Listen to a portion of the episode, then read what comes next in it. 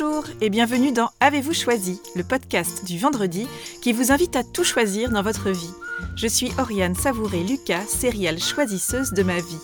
Dans la vie, j'ai les pieds sur terre, la tête dans les étoiles, et je vous propose d'explorer avec curiosité le vaste et intrigant territoire du choix. Cette exploration, je vous y invite à travers des réflexions, des questionnements et des ressources qui m'aident à choisir ma vie, ou encore à travers une conversation que j'ai eue avec une personne que je trouve inspirante dans son rapport au choix. Je suis coach et j'accompagne les personnes engagées et performantes, mais essoufflées par un quotidien survolté, à tout choisir pour se créer une vie sur mesure, à la fois épanouissante et impactante.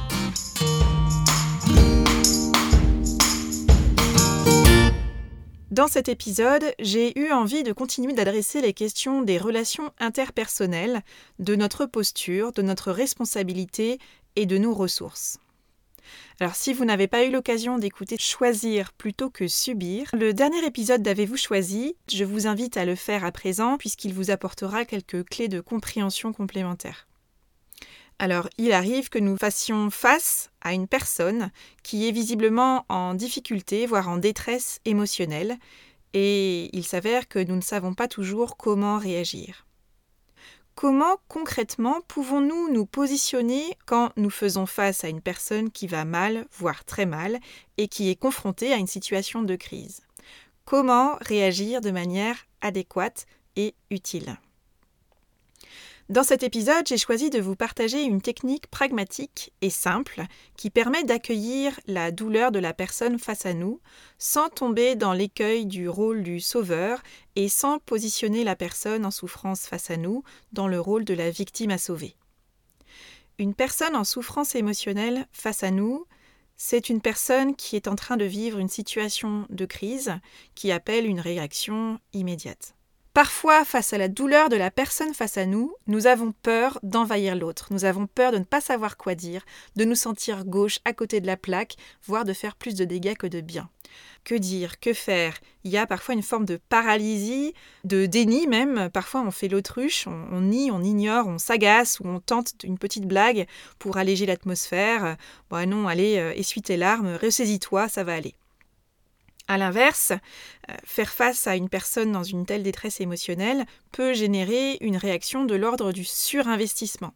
C'est-à-dire que la personne face à la personne en détresse va vouloir absolument alléger le fardeau de la personne en souffrance, alors elle va la conseiller, chercher à lui fournir euh, une solution, voire la solution à son problème à appliquer pour euh, surmonter la situation, ou encore elle va euh, parler d'elle-même et de situations qu'elle juge similaires et qu'elle a vécues euh, et desquelles elle a su se relever. tout cela, toutes ces réactions-là, au lieu d'écouter la personne qui, elle, est traversée là, à ce moment-là, par une décharge émotionnelle désagréable et déstabilisante. Si face à une personne qui vit une situation émotionnellement difficile, nous exprimons d'une manière ou d'une autre un jugement, de la condescendance, si nous faisons preuve d'un manque d'intérêt, si nous cherchons à minimiser sa situation, sa douleur, en la balayant d'un revers de main ou d'un rire qui cherche à alléger l'atmosphère en disant que c'est pas si grave, si nous lui demandons de se ressaisir ou si nous retirons à cette personne son pouvoir et sa responsabilité en lui expliquant ce qu'elle devrait faire, alors il y a fort à parier que nous allons générer une réaction de repli. Et alors la qualité de notre relation ne sortira pas renforcée d'un tel échange. Il existe un proverbe bouddhiste qui dit que la douleur est inévitable, mais la souffrance est optionnelle. La souffrance, c'est en fait une douleur qui dure, une douleur qui est entretenue. Et en fait, ce qui entretient la douleur et qui génère de la souffrance, c'est la résistance à la douleur que nous ressentons. Tout pendant que l'on résiste à la douleur que nous ressentons, la souffrance s'installe et dure.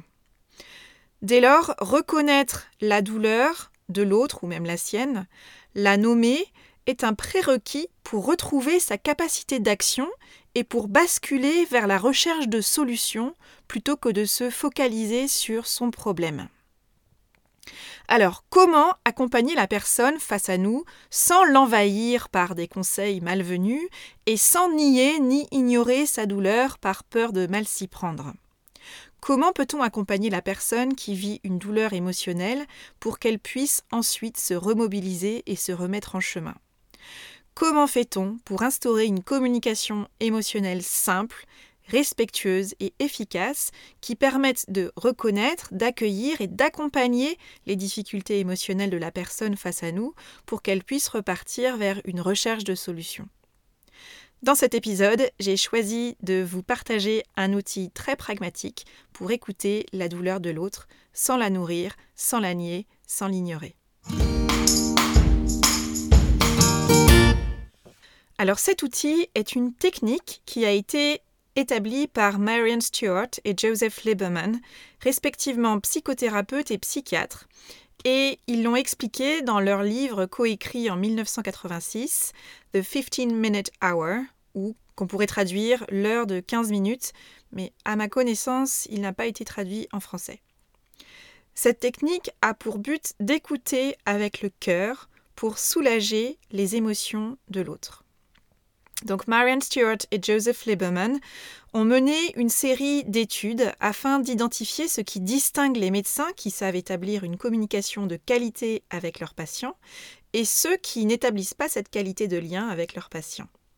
La méthode qu'ils ont déployée est la suivante. Ils ont filmé plusieurs dizaines de consultations courtes réalisées par des médecins qui euh, étaient très appréciés de leurs patients ainsi que des consultations réalisées par des médecins qui, eux, étaient peu appréciés de leurs patients.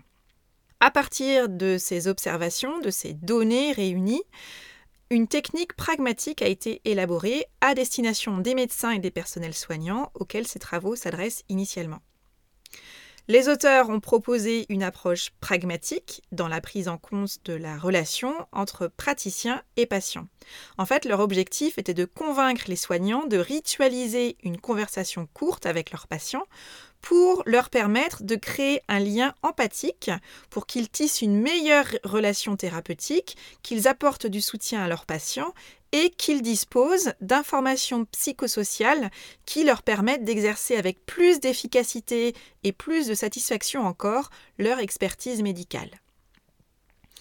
Le déploiement de cette technique depuis les années 1980, fin des années 1980, a permis de démontrer que les patients se sentent écoutés, que les médecins qui y ont recours gagnent du temps parce qu'ils sont plus efficaces grâce à leur questionnement, et que cette technique favorise des relations soignants-patients qui sont plus riches entre des personnes qui sont moins stressées. Donc si cette technique a d'abord ciblé l'univers médical, dans les faits, elle peut être mobilisée dans tous les types de relations interpersonnelles de nos vies, que ce soit en famille, entre amis ou encore au travail. Cette technique, en fait, elle offre une façon efficace et humaine d'entrer en contact, d'être en lien avec la personne qui vit une situation émotionnelle difficile, de l'accompagner par un questionnement à se sentir mieux en une dizaine de minutes. Cette méthode, permet d'améliorer considérablement notre capacité d'écoute et donc notre rapport aux autres sans avoir besoin d'être thérapeute. Elle nous permet de nous rapprocher des gens qui comptent le plus pour nous, nos parents, nos conjoints, nos enfants, nos amis et pourquoi pas nos collègues. En appliquant cette technique, non seulement nous faisons du bien aux autres, mais nous nous en faisons également puisque nous améliorons et nous approfondissons nos relations avec eux. Alors j'imagine que chacun et chacune d'entre nous a déjà été confronté à une situation où nous avons eu à faire face à une personne submergée par la douleur émotionnelle, en tout cas visiblement très déstabilisée. Et peut-être que nous n'avons pas vraiment su comment réagir, comment nous positionner face à cette personne visiblement euh, perdue, déstabilisée, euh, parfois même anéantie émotionnellement. Alors, comment accueillir les émotions de l'autre? Comment ne pas les nier? Comment ne pas les prendre à sa charge non plus? Comment trouver sa juste place Cette technique va nous y aider. Il s'agit des questions de l'elfe. Alors cette technique, qui prend la forme d'une série de cinq questions, nécessite peu de temps et d'énergie et se, révèle très efficace.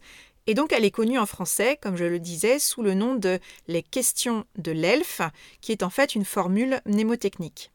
Derrière cette formule se cache un acronyme qui liste donc cette série de cinq questions à poser à une personne qui vit une situation émotionnellement difficile. Alors voici les cinq questions, je vais les énumérer et ensuite je détaillerai le pourquoi de cette question et comment euh, la poser, comment se l'approprier. Donc tout d'abord, la lettre Q de question. Donc on va, amorcer la, série de questions. Puis l'acronyme ELF, E-L-F-E, vaut pour émotion, le plus difficile, faire face et empathie. Alors, tout d'abord, la lettre Q pour question. La première question à poser qui va amorcer, en fait, qui va euh, lancer cette série de cinq questions, c'est qu'est-ce qui t'arrive ou qu'est-ce qui t'est arrivé?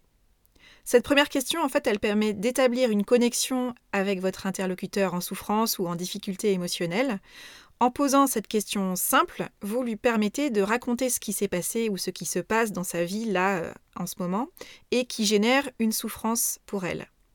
Une fois cette question posée, vous allez en fait laisser votre interlocuteur parler et décrire ce qui lui arrive en l'interrompant le moins possible et ce pendant trois minutes environ, mais pas davantage. L'idée, en fait, avec cette première question est de créer l'espace de l'expression de la douleur. Dans ce temps restreint de 3 minutes, en fait, vous créez un espace pour reconnaître la douleur de l'autre, tout en limitant le risque de vous perdre dans des détails, autant pour vous que pour la personne que vous écoutez. En 3 minutes, votre interlocuteur vous aura partagé l'essentiel de la situation qu'il ou elle vit difficilement. Et au-delà des faits, des circonstances de vie qu'il vous relate ou qu'elle vous relate, il est ensuite essentiel de créer un espace d'expression et d'écoute des émotions. Donc après l'exposition de la situation, de manière relativement brève, vient alors le temps de la deuxième question qui est capitale. Donc la deuxième question, c'est le E de elf et le E vaut pour émotion. Quelle émotion ressens-tu ou, selon la situation évoquée, quelle émotion as-tu ressenti Nommer son émotion, c'est un moyen en fait très puissant de la maîtriser. Pour les émotions désagréables, j'aime bien dire que je choisis de les nommer pour les dégommer.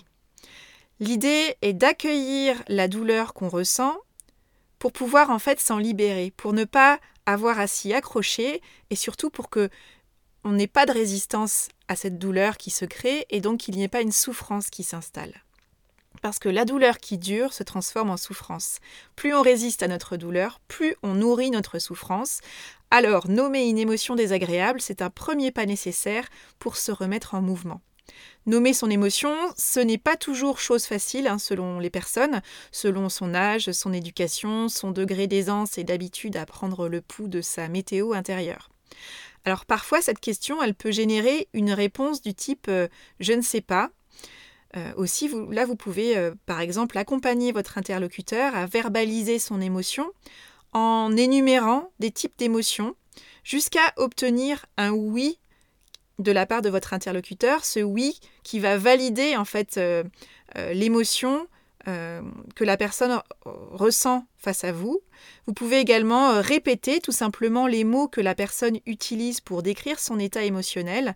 Et ça, ça va pouvoir l'aider à travers la répétition de ses propres mots pour l'accompagner à se rapprocher de son émotion, voire à la cibler avec justesse.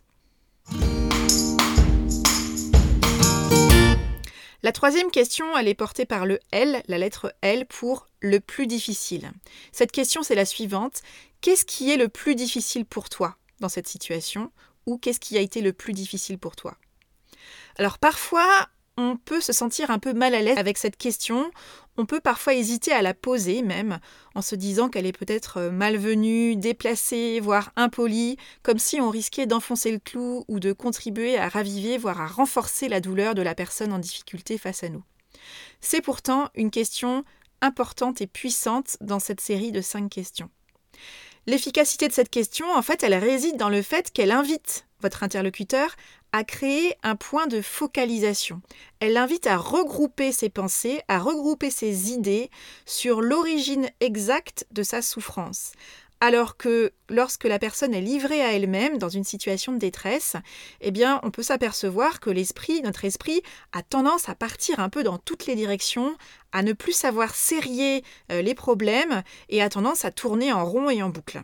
Et il est d'autant plus intéressant d'oser poser cette question, de s'autoriser à poser cette question, parce que le constat qui est fait à partir des observations qu'ont pu réaliser euh, les auteurs de cette technique, c'est que régulièrement, la personne qui pose cette question de qu'est-ce qui est le plus difficile pour toi ou pour vous euh, dans cette situation, euh, eh bien, la personne qui pose cette question est, est surprise par la réponse qui lui est donnée.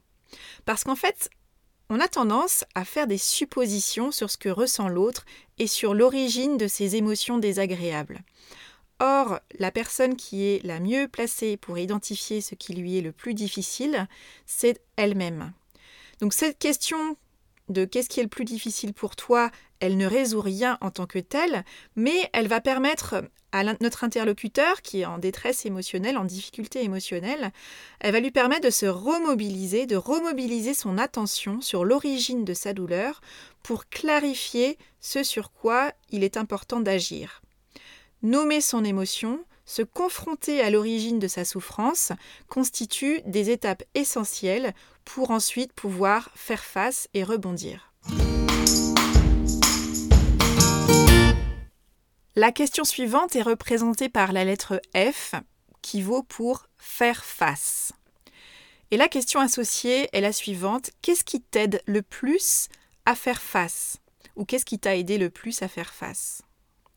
Avec cette question, vous invitez votre interlocuteur à tourner son attention vers les ressources dont il ou elle dispose, en lui ou en elle, ou autour de lui ou autour d'elle, pour trouver une issue de secours et pour s'extraire de cette épreuve. Cette étape, elle est primordiale parce que grâce à cette question, la personne avec qui vous êtes en, en lien bascule son attention euh, vers les solutions qui sont à sa portée elle bascule vers ce qu'elle a à disposition dans sa vie telle qu'elle est à ce moment-là et à partir des ressources dont elle dispose alors. Et donc, du coup, c'est un premier mouvement pour s'extirper de sa situation mal vécue. En posant cette question, vous n'êtes pas dans une posture de sauveur. Vous ne conseillez pas l'autre, vous ne lui parlez pas de vous et d'une situation similaire que vous auriez vécue et de la manière dont vous, vous vous en êtes sorti. Vous n'êtes pas responsable de trouver une solution pour cette personne. En lui posant cette question, plutôt que de lui donner un conseil euh, ou de lui parler de vous, vous l'invitez en fait à mobiliser ses propres ressources et à s'appuyer sur les forces qui sont les siennes. À travers cette question, qui est qu'est-ce qui t'aide le plus à faire face dans cette situation ou qu'est-ce qui t'a aidé le plus à faire face dans cette situation, vous dites en fait en sous-texte à votre interlocuteur tu disposes de ressources suffisantes en toi et autour de toi qui vont te permettre d'inventer une solution pour t'extraire de ta situation difficile. Vous lui dites, en sous-texte, qu'elle a des forces sur lesquelles elle peut s'appuyer. Et ce regard posé sur l'autre, à travers ce type de questions, peut s'avérer extrêmement puissant et générer chez la personne concernée un réel soulagement et un réel regain d'énergie pour avancer. Cette question, en fait, elle valorise la capacité dont chacun et chacune dispose à se sortir des situations les plus délicates. Quand nous sommes en difficulté, en détresse émotionnelle, nous n'avons pas besoin de quelqu'un qui va régler nos problèmes à notre place. En revanche, nous avons besoin d'écoute et nous avons souvent besoin de réassurance sur notre capacité à faire ce qu'il faut pour retomber sur nos pattes et pour remonter la pente. Il s'avère que nous sommes souvent plus forts, plus résistants et plus résilients que nous le croyons. Et nous avons besoin dans les moments de doute, d'incertitude, de douleur, voire de souffrance, parfois qu'une personne croit un peu plus en nous que nous-mêmes, parfois beaucoup plus en nous que nous-mêmes, et en notre capacité à faire front et à faire face.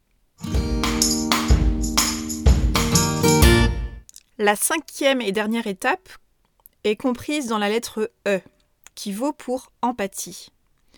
Et là, il ne s'agit pas d'une question, d'un partage qui émane de vous, où vous pouvez dire Je suis désolé de ce qui t'arrive, ça doit être très difficile, j'ai été ému en t'écoutant. Dans cette dernière étape de ce processus, de cette technique, vous vous exprimez avec des mots simples et sincères ce que vous avez éprouvé en écoutant l'autre. Alors à nouveau, et j'insiste, ce n'est pas le temps ni l'espace du jugement, de l'avis, du conseil donné ou de la comparaison apportée. Il s'agit plutôt de refermer délicatement cet espace d'écoute que vous avez créé et dans lequel vous avez reconnu, accueilli l'émotion de l'autre qui a pu l'exprimer, mettre des mots sur ce qu'il vit et ressent, et dans lequel vous lui avez permis d'identifier des ressources et des possibilités d'action. Ce temps d'écoute, il ne guérit pas et il ne change pas la situation, il ne change pas les circonstances de vie qui sont celles que cette personne face à vous est en train d'expérimenter et de vivre parfois violemment. Mais ce temps d'écoute, il permet à la personne de reprendre pied, de reprendre son souffle, après avoir déposé ce qui lui pèse et l'entrave pour le moment. Cet espace d'expression et d'écoute, il permet la reconnexion à ses ressources, il permet une attention portée aux ressources et à la recherche de solutions pour se remettre en action, pour retrouver de l'espoir, qui est un formidable antidote à l'anxiété paralysante. Qu'est-ce qui t'arrive? Quelle émotion ressens-tu? Qu'est-ce qui est le plus difficile pour toi dans cette situation? Qu'est-ce qui t'aide le plus à faire face? Je suis désolée de ce qui t'arrive, ça doit être très difficile.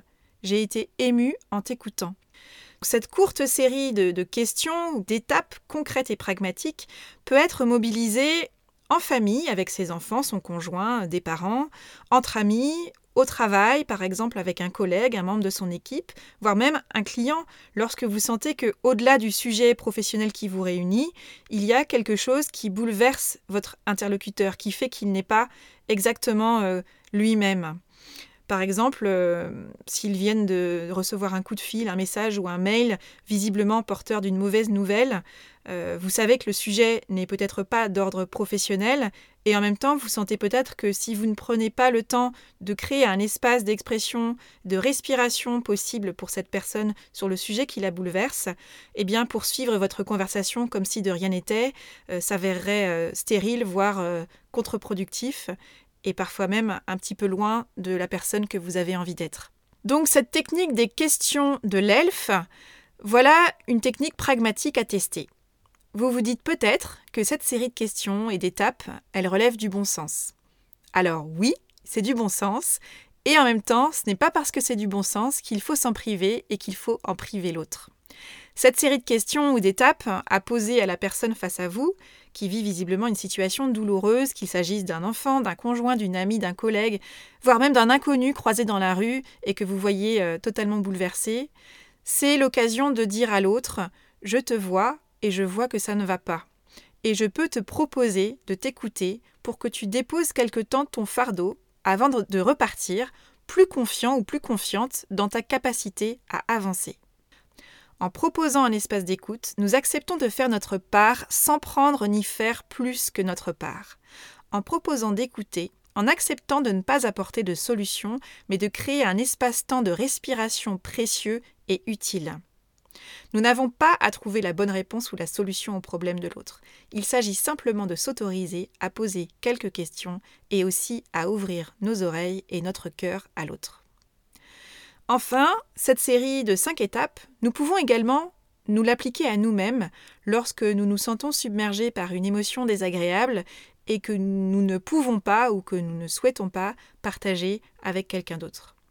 Dans ce cas-là, si c'est quelque chose qui vous arrive, je vous invite à vous poser, à écrire les questions, les étapes, et à écrire vos réponses avec authenticité et lucidité en quelques phrases. Encore une fois, c'est une technique qui prend peu de temps et peu d'énergie, et c'est un travail qui vous permettra de reprendre la main et de vous remettre en mouvement. Nous voulons être utiles Alors faisons savoir à celles et ceux qui nous entourent que nous sommes là, disponibles, tout simplement, et veillons à créer, à proposer et à entretenir, comme un feu de cheminée chaleureux, un espace d'écoute et d'expression aux personnes qui en ont besoin. S'il est certain que chacun et chacune d'entre nous est responsable de soi et dispose de toutes les ressources intérieures nécessaires pour avancer, réparer, reconstruire, créer, inventer son chemin, il arrive parfois que nous soyons confrontés à des situations qui nous bousculent, nous ébranlent, nous terrassent tellement que nous doutions alors de notre capacité à repartir, tant la douleur est grande. Pour que la douleur de la personne face à nous ne se transforme pas en une souffrance qui l'embourbe et la paralyse, et si nous veillions à créer, à proposer et à préserver un espace sécurisant et accueillant pour que cette personne, quand elle en a besoin, sache qu'elle peut s'y poser, s'y déposer, s'y recentrer et y reprendre confiance et y reprendre son souffle avant de repartir vers sa propre solution. Alors, vous commencez par quoi? Si vous êtes une personne engagée et performante et que, malgré tout, ces temps-ci, vous ressentez le besoin de faire la netteté sur ce que vous voulez vraiment et que vous avez envie de changement sans vraiment savoir par quel bout prendre les choses, sachez que j'accompagne des personnes dans un parcours de coaching individuel à distance en visioconférence ou en présentiel à Angers. J'accompagne mes clients à se choisir et à se créer une vie sur mesure en révélant leur singularité et leur choix authentique. Si vous souhaitez que je vous accompagne, je vous invite à me contacter via mon site oriansavoureluca.com. Nous pourrons convenir d'une première conversation de 30 minutes offerte et échanger sur la pertinence d'un coaching pour vous en fonction de là où vous en êtes dans votre vie. Voilà, c'est tout pour aujourd'hui. Vous retrouverez cet épisode sur le site oriansavoureluca.com. Si vous aimez ce que je vous propose et que vous voulez faire partie de cette aventure audio, abonnez-vous à la newsletter de Avez-vous choisi afin d'être alerté dès la publication d'un nouvel épisode. Si vous souhaitez soutenir ce projet de façon bienveillante et efficace, je vous invite à faire connaître Avez-vous choisi à celles et ceux qui vous sont chers et que l'idée de tout choisir dans leur vie pourrait réjouir. Vous pouvez partager votre enthousiasme par écrit en déposant un avis sur le site, sur la page Facebook ou la chaîne YouTube Avez-vous choisi, ou encore une constellation de 5 étoiles sur votre application de podcast préférée. Je vous souhaite une bonne semaine et je vous donne rendez-vous vendredi prochain pour un nouvel épisode. Et d'ici là, et si vous choisissiez tout?